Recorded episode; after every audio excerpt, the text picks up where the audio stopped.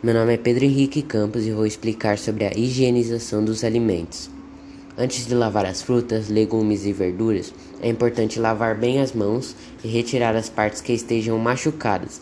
Depois disso, devem ser seguidos os seguintes passos: primeiro, lavar os vegetais com uma escovinha, água morna e sabão para retirar a sujeira visível a olho nu. Segundo, deixar as frutas e as verduras com casca de molho em uma bacia com um litro de água e uma colher de bicarbonato de sódio ou de água sanitária por cerca de 15 minutos.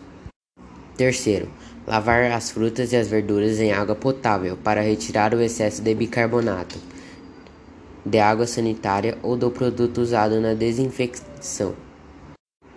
Além disso, é importante ter cuidado para não misturar os alimentos limpos com aqueles que estejam sujos ou crus, já que pode voltar a haver contaminação.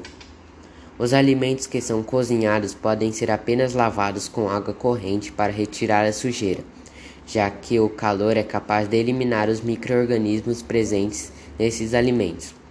Também é importante lavar as cascas das frutas e os legumes com bicarbonato de sódio, água sanitária ou alvejante Além de eliminar a sujeira, alguns agrotóxicos e pesticidas presentes na casca do alimento também permitem remover vírus e bactérias responsáveis por doenças como hepatite, cólera, salmonelose e até o coronavírus, por exemplo.